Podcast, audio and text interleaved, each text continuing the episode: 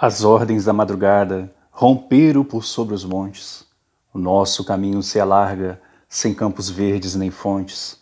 Apenas o sol redondo e alguma esmola de vento quebraram as formas do sono com a ideia do movimento. Vamos a passo, e de longe, entre nós dois anda o mundo, com alguns vivos pela tona, com alguns mortos pelo fundo. As aves trazem mentiras de países sem sofrimento, pois mais que alargue as pupilas, mais minha dúvida aumento.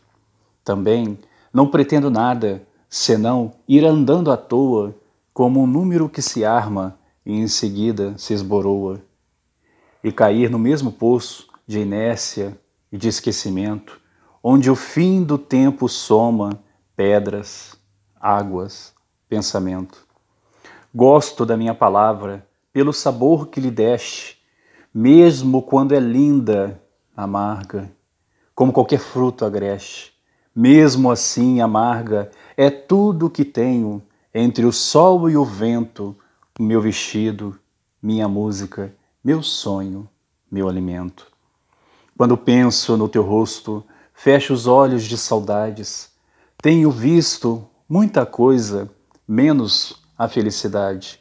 Soltam-se os meus dedos tristes dos sonhos claros que invento, nem aquilo que imagino já me dá contentamento.